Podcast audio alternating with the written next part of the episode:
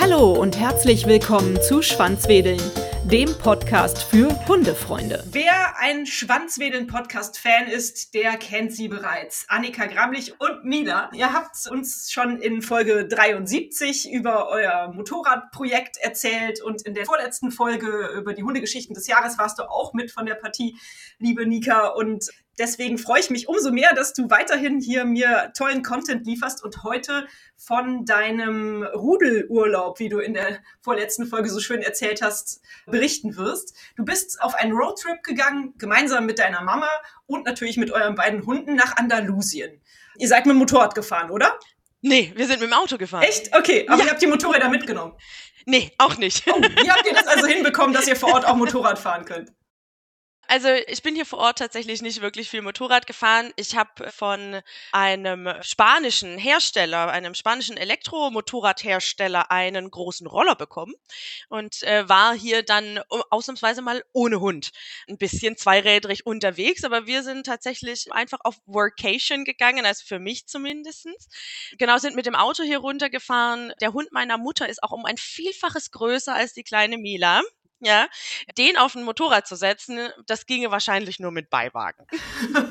Und vermisst du das Motorradfahren noch gar nicht? Nee, dadurch, dass ich zwischendurch hier mit diesem Elektroroller ein bisschen durch die Berge flitzen konnte und runter zum Strand, war das eigentlich ganz okay. Und es ist ja auch mal schön, was anderes zu machen. Auf jeden Fall, ja. Wie findest du es mit dem Elektroroller? Ähm, hier Nachbarn von mir haben auch einen. Ich finde es eine richtig coole Sache. Ich bin noch nie einen selber gefahren, aber es sieht stark aus. Also es ist ja auch nicht so ein 50 Kubik Roller, sondern so vergleichsweise wäre das fast, also es ist ein richtiges Motorrad, sieht aus wie ein Roller, ähm, aber vergleichbar mit einer Verbrennermaschine hätte das so 300 Kubik. Der gibt ordentlich Gas, also man kann hier wirklich, wirklich gut auch große Strecken damit fahren. Ist halt mit der Ladung immer so eine Sache, dass man da ich sag mal, auf einer bequemen Strecke, wenn es jetzt hier nicht so wirklich steilen Berg hoch geht oder so, dann schafft man vielleicht tatsächlich die 150 Kilometer, wenn er 100 Prozent voll geladen ist. Ich habe jetzt allerdings schon gemerkt, wir sind hier irgendwie mitten in der Sierra, also auf der anderen Seite vom Hügel fängt die Sierra Nevada an. Cool. Und das kann man sich vorstellen, das sind schon richtige Bergdörfer, richtige Bergdörfer, so richtig urig. Man kann hier im Dorf auch an viele Stellen gar nicht, an viele Häuser kommt man mit dem Auto gar nicht ran, sondern äh, man muss dann irgendwie oben am Berg parken und alles runtertragen oder hochtragen. Ja. Also wir sind richtig fit geworden in den vier Wochen, in denen wir jetzt hier sind, weil wir hier fleißig einen Berg rauf und runter stapfen. Alle Achtung, coole Sache. Wie geht's den Hunden? Das ist ja jetzt hier die Hauptsache. Wie geht's Mila und wie geht's dem Schäferhund, glaube ich, ne, von deiner Mama? Genau, meine Mutter hat einen kroatischen Schäferhund, ein recht großes Tierchen mit fast 30 Kilo, ne? deswegen auch mit dem Motorrad wäre das ein bisschen schwierig. Denen geht's hier super. Ich habe ein bisschen das Gefühl, die fühlen sich hier richtig zu Hause. Die haben einen heiden Spaß. Wir haben hier ums Haus rum, äh, wir kommen so einmal um die Kurve rum und dann stehen wir irgendwie mitten am Hang in diesen Plantagen. Da fahren zwar auch Autos, aber der Verkehr ist überschaubar, sage ich mal. Und da laufen wir morgens schon die kleine Gassi-Runde da durch, durch die Plantagen. Da fällt einem dann auch mal irgendwo eine Avocado in die Hände. Also Avocado kaufen brauchten wir noch nicht. Okay. Die gab's, die gab's gratis beim Gassi gehen. Mila ist immer auf der Suche nach Chimichoya. In Deutschland kannte ich das gar nicht. Das habe ich auch erst hier gesehen. Das ist so eine kleine grüne Frucht, die ein bisschen aussieht, als würde gleich ein Pokémon daraus entschwinden. Das hat irgendwie so komische Dellen. Ich weiß, kann es gar nicht richtig beschreiben. Und es schmeckt süßlich irgendwie nach Banane. Hm. Und die Dinge hat sie zum Fressen gern, im wahrsten Sinne des Wortes. Wenn sie da irgendwo eine Reife findet noch, die Ernte ist eigentlich längst durch, aber so mancher Baum hat halt dann noch mal eine spätgereifte Frucht, die es dann abwirft und dann liegt so eine aufgeplatzte irgendwo auf, der, auf dem Weg und dann äh, ist die nicht zu brennen. und verträgt sie das gut? es geht. Also so Früchte und solche Sachen, damit hat sie weniger Probleme. Ansonsten ist sie ja hochgradig allergisch auf so ziemlich mhm. alles Proteinhaltige. Deswegen haben wir auch große Futtersäcke mitgeschleppt, ne? Damit ich vier Wochen weiß, okay, der Hund ist versorgt und sie kriegt ihr Spezialfutter.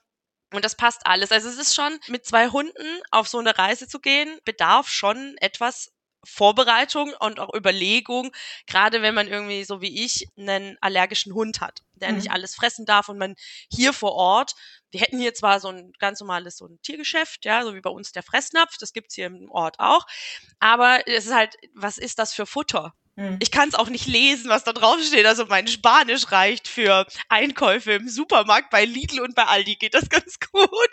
Aber für ein, für ein Tiergeschäft, wo ich dann nicht weiß, was ist das genau, was heißt das genau, da hätte ich jetzt schon Bedenken mit Mila, dass ich ihr da das falsche Futter gebe und dann äh, hätten wir keine so schönen vier Wochen gehabt. Das ist ja, wenn ich das richtig verstanden habe, deine erste Workation. Richtig. Ist das wiederholungswürdig? Gefällt es dir gut? Auf jeden Fall. Mhm. Und ich würde auch direkt nochmal direkt hierher kommen. Ja. Wahnsinnig toll. Jetzt ist die letzten zwei Wochen, war es jetzt wirklich kalt. Aber ich meine, bei euch in Deutschland ja auch, ne? Diese ja. Kältewelle, die hat und bei uns ist es grau und regnerisch und oh. Richtig, genau. Und hier ist es nicht grau. Es scheint die Sonne. Wir hatten einen sehr ungewöhnlichen Tag. Da hat es am späten Nachmittag richtig geregnet. Aber so richtig. Und da kam sogar Hagel mit. Wow. So ein kleiner Hagelsturm das war sehr ungewöhnlich für hier. Da hat uns auch ein Bekannter, hat mir eine SMS geschrieben, hat gemeint, boah krass, sag mal, hat's bei euch geschneit? er war auf einer Besichtigung, der ist Makler und dann auf einer Besichtigung mit Leuten hier in den Bergen und hat sich so Cortijos angeguckt, also so Cottages, ja, Spanisch Cortijo. Die haben vom Berg aus gesehen, wie über Lenteji und dem Ort, in dem wir sind, eine riesige dunkle Wolke hing und da wohl irgendwie ordentlich was runtergekommen ist und die konnten das sehen, dass das mehr ist als nur Regen. Und da dachte ich so, mhm.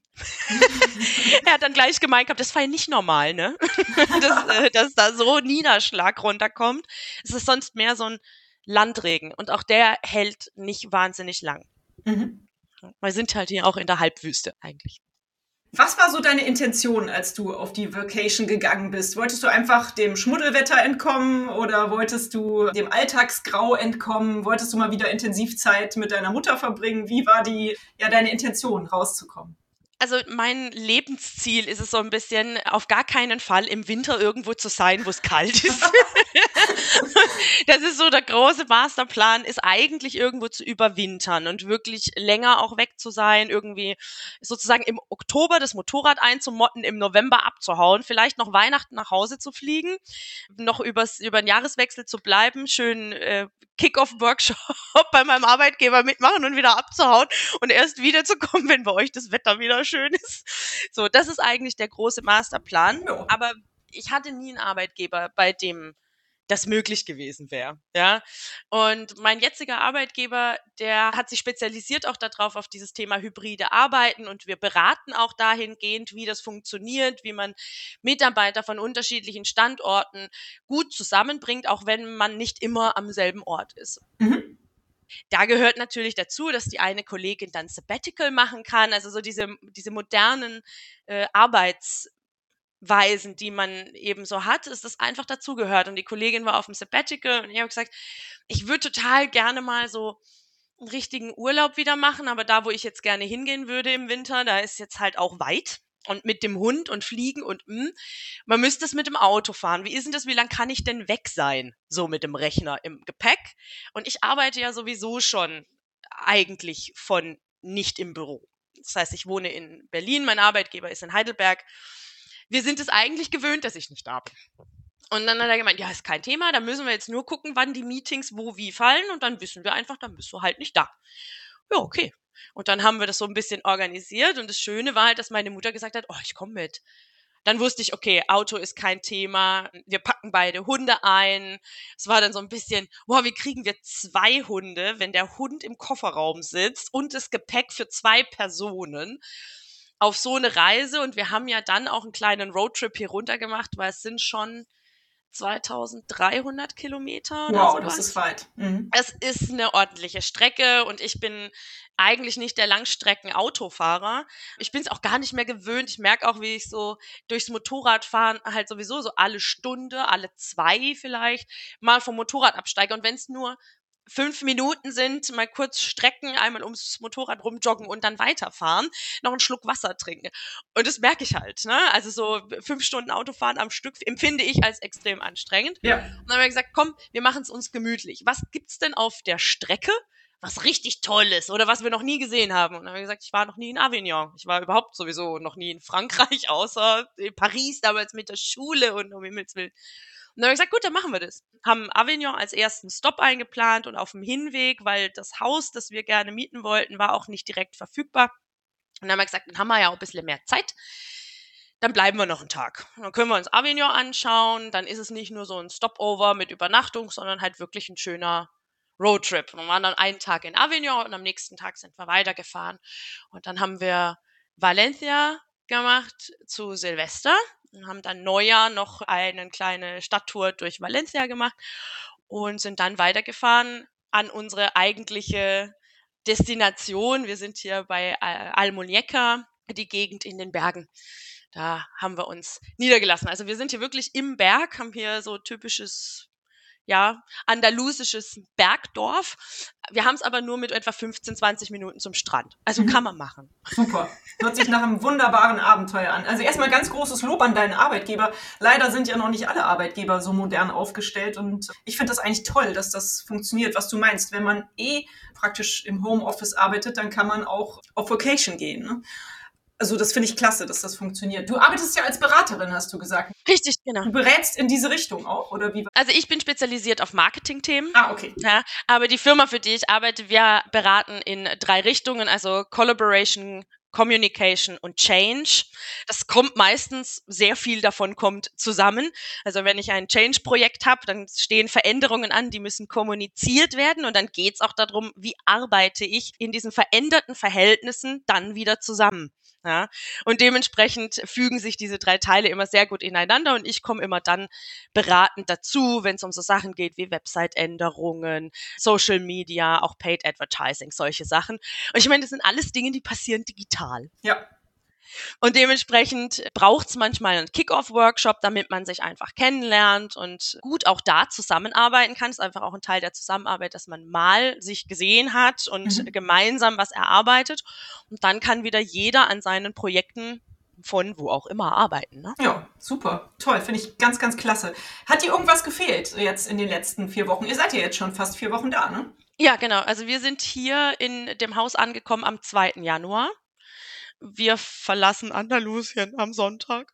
Das wollte ich gerade fragen, ob ihr noch verlängert oder ob ihr dann wieder zurückkommt. Ich, ich hätte sofort verlängert, aber ich habe tatsächlich Termine in Heidelberg und muss hm. dringend zurück und habe Schlag am 1. Februar den ersten Termin und kurz darauf auch schon die nächsten Kundenworkshops. Das heißt, ich müsste jetzt wirklich zwei Wochen nach Hause mein Briefkasten zu Hause, der will vielleicht auch mal angeguckt werden. So, ja, also es muss dann einfach mal irgendwie sein. Wenn man das länger machen wollen würde, müsste ich mich noch mal anders vorbereiten mit Postumleitung, irgendwie meine Schwester bitten, die Post zu screenen und mir mögliche wichtige Dinge, weil ich selten irgendwelche Post bekomme. Es schreibt ja heute jeder E-Mails, aber man weiß ja nie, ja. Es könnte ja immer mal sein. Ich, ich glaube, Briefe schickt nur das Finanzamt. Das wollte ich gerade sagen. Oder manche Gasrechnungen oder so kommen leider immer noch rüber. Ja, und selbst die bekomme ich Gas, Strom, es kommt alles digital. Ich glaube, auch so im Finanzamt schickt niemand Briefe, die Hausverwaltung, aber das bekommt eh auch mein Vater. Dementsprechend äh, ist es da nicht so dramatisch. Ja, also es wäre schon irgendwie gegangen.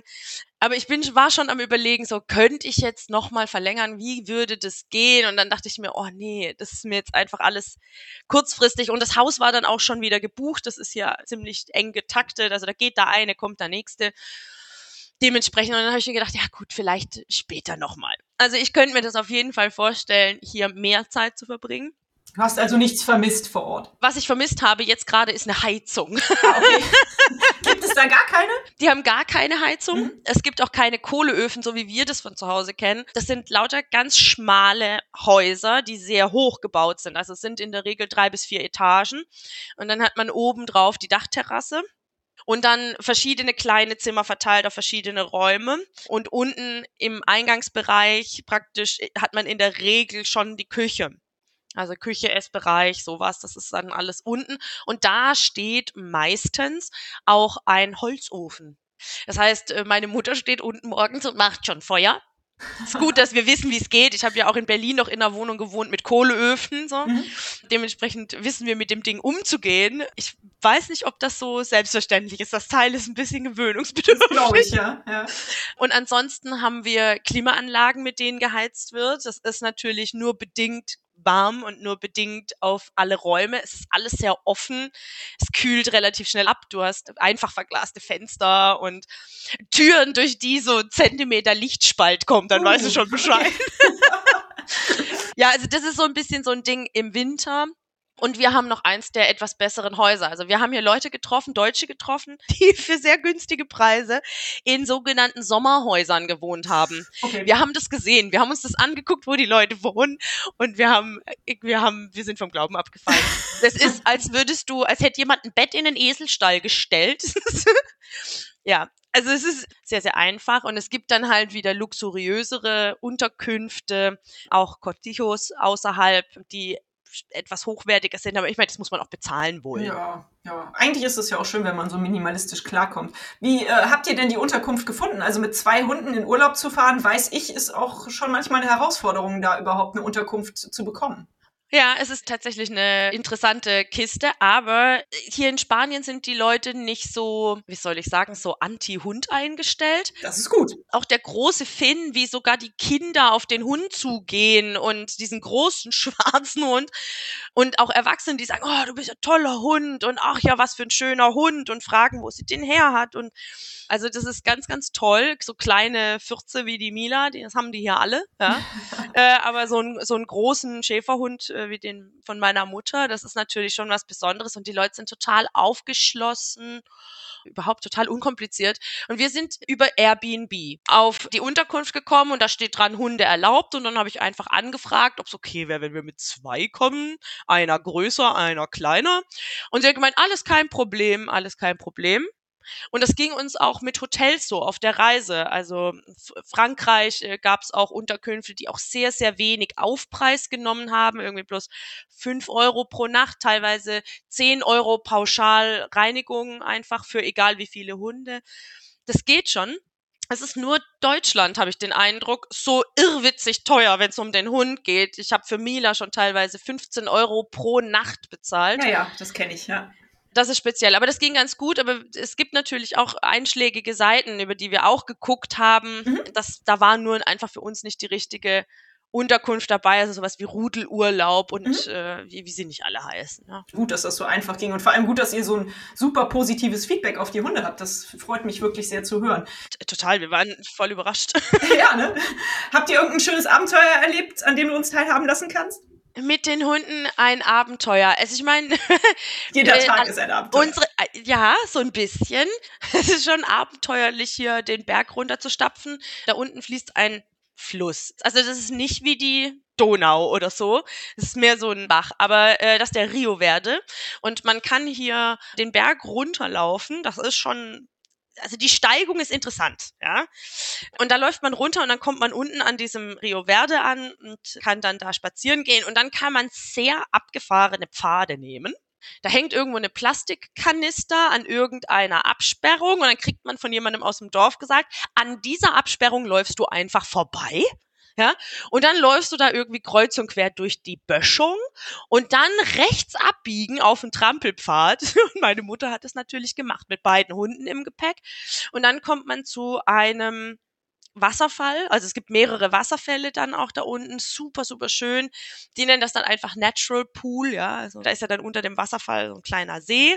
Und da kann man im Sommer natürlich auch traumhaft schön baden. Das ist kristallklares Wasser aus den Bergen irre. Also jetzt im Winter würde ich da noch nicht mal einen kleinen Zeh reinhalten, aber das ist wirklich sehr, sehr schön und man kann hier, wenn man kein Problem hat mit wirklich krass Berg rauf, Berg runterlaufen, kann man hier tolle Wanderungen machen. Also da haben auch die Hunde einen Heidenspaß, was auch meine kleine Mila mit ihren kurzen Füßen den Berg hochrennt und mindestens genauso schnell wie der Finn, ne? Der Schäferhund von meiner Mutter heißt Finn immer dem Finn hinterher, am besten voraus und immer die Truppe anführen und die, die kommen nach Hause und fallen platt einfach um. Ne? Ja, dann habt ihr also alle ein bisschen an Fitness dazu gewonnen, auch die Hunde.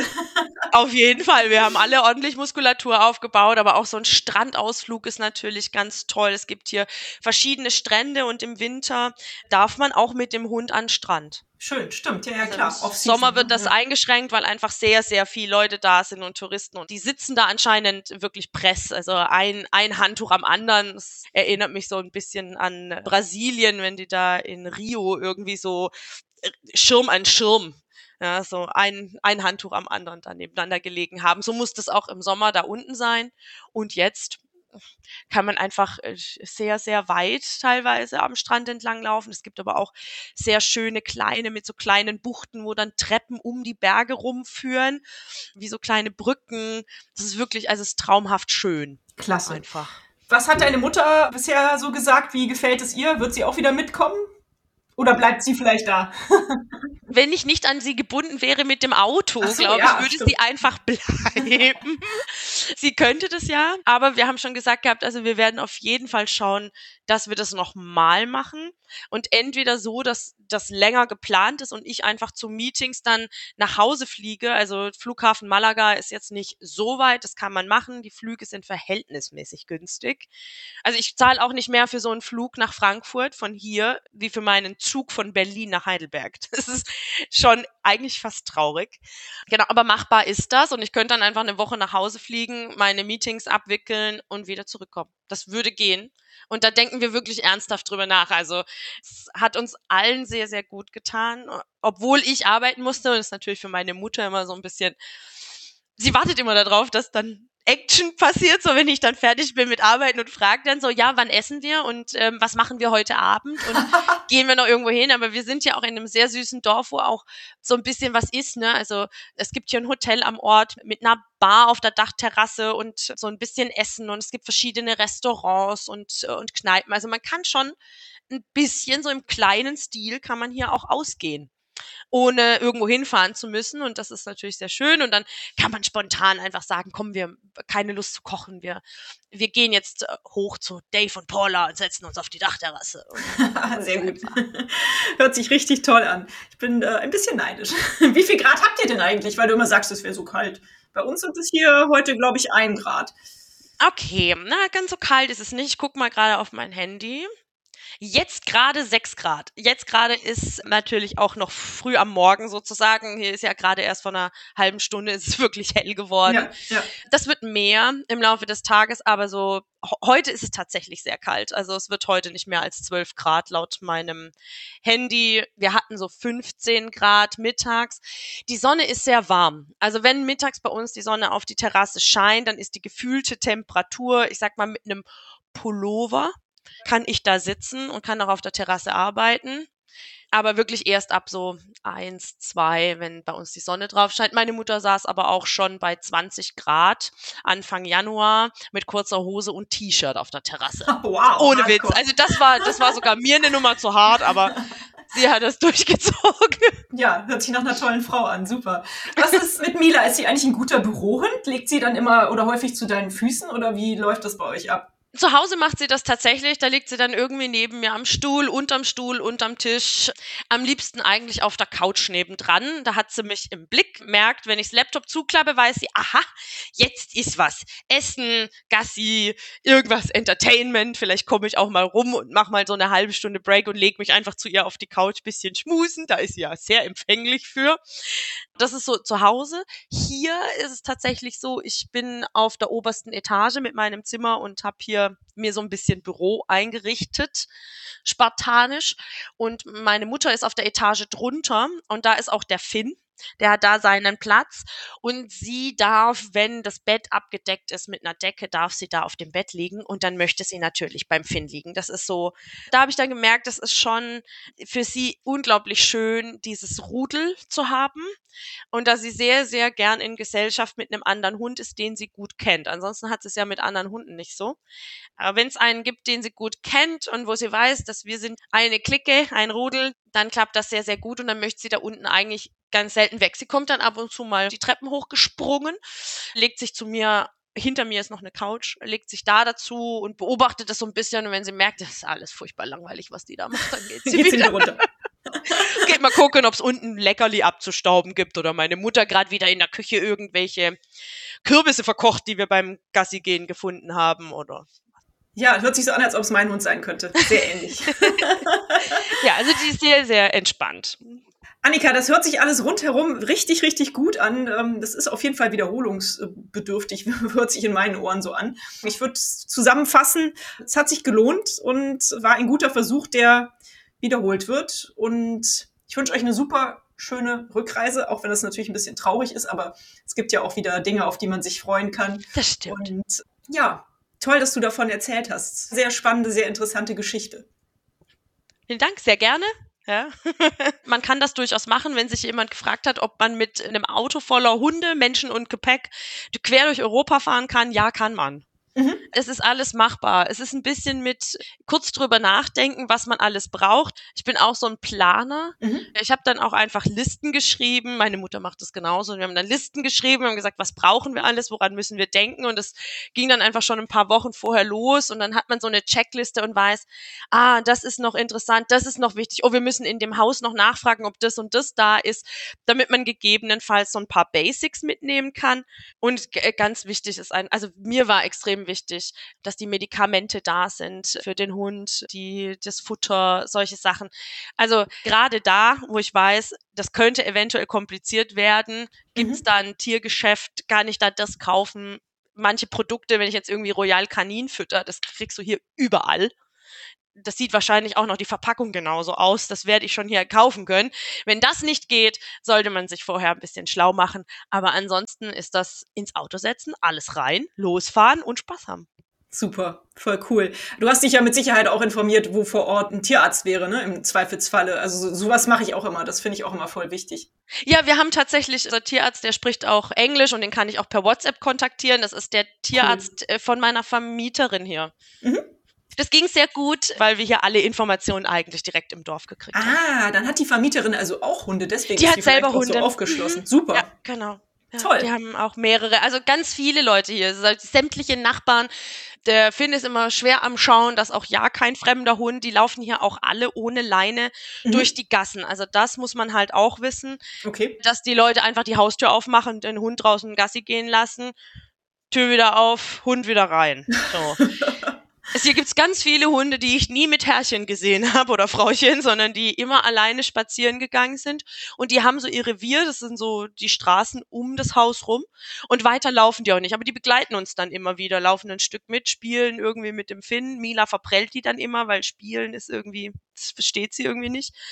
Dann bleiben die irgendwo stehen und dann weißt du, ah, hier ist Revierende. Wahrscheinlich wohnt da schon der Nächste. Also das ist natürlich, wenn man da einen Hund hat, der da sehr empfindlich ist, unglaublich viele Katzen die meisten davon wahrscheinlich ohne Besitzer. Also es gibt immer wieder mal eins mit Halsbändchen. Die meisten aber davon, glaube ich, die wohnen einfach zwischen den Blumentöpfen, die hier vom Haus stehen. Also ja. das sind natürlich schon ein bisschen, ist ein bisschen anders als bei uns. Das sollte man wissen. Und wenn man einen Hund hat, der ein bisschen empfindlich reagiert auf andere Hunde, den dann auch entsprechend an der Leine zu führen. Mila watschelt hier ohne Leine, ohne Geschirr, ohne alles einfach hinter mir her durchs Dorf. Super. Das funktioniert super. Ja, für meine Lola wären eher die Katzen eine Herausforderung. Aber vielleicht würde sie dann auch noch was lernen. ja, dann gibt's halt Katzensalat. Oder ein Hund, der in Zukunft nicht mehr so viel die Katzen jagt, wer weiß. Finn ist ja auch äh, ständig am Verbellen von irgendwelchen Katzen und manchmal frage ich mich, wie er das jetzt gemacht hat. Die Katze war eigentlich nicht zu sehen, die lag im Blumentopf zwischen den Blumen und ich habe dreimal hingucken müssen, um diese Katze zu sehen. Aber die Nase war schneller. ja, er ist, er ist beschäftigt mit Katzensuchen und äh, der Running Gag ist halt, wie gesagt, ja, im Zweifelsfall lassen wir einfach Finn kochen, wenn nichts mehr zu essen da ist, dann gibt's halt Katzensalat. Liebe Nika, du kannst vielleicht noch mal kurz darauf hinweisen, wo man weitere Informationen über euch und eure Workation ja auch findet. Das äh, interessiert bestimmt einige. Ja, also uns findet man natürlich auf Instagram unter nika-loves-bikes. Das ist auch der Kanal, auf dem die Mila am präsentesten ist. Wir haben immer wieder Bilder geteilt von unserer Workation. Da wird es mit Sicherheit auch in den nächsten Wochen nochmal rückblickend mehr dazu geben und auch Erfahrungsberichte, so, so ein paar Sachen. Ja, ansonsten in der She-Rides Community. Ja, wer also auch motorradtechnisch unterwegs ist, findet uns natürlich da auf allen Kanälen, Facebook, Instagram, im Web. Super. Da gibt's auch mehr zu dem tollen Elektroroller, den ich äh, Probe gefahren habe, dem spanischen Flitzer, dem steilen. Der kommt demnächst, ich schätze mal, wenn ich zurück bin in Deutschland gehe. Cool, sehr spannend und sehr toll. Dann wünsche ich dir, Mila, Finn und deiner Mama, wie gesagt, noch ein paar wunderschöne Tage dort in Andalusien und eine gute Rückreise. Kommt gut wieder in Deutschland an und bis bald mal wieder. Vielen lieben Dank. Bis dann. Tschüss. Hat euch dieser Podcast gefallen, dann teilt ihn doch mit euren Freunden und gebt mir eine 5-Sterne-Bewertung, denn nur so werden auch andere Hundefreunde auf den Podcast aufmerksam. Nun knuddelt euren Hund und gebt ihm ein Leckerchen und sorgt für ein Schwanzwedeln. Bis zur nächsten Folge. Wuff und tschüss.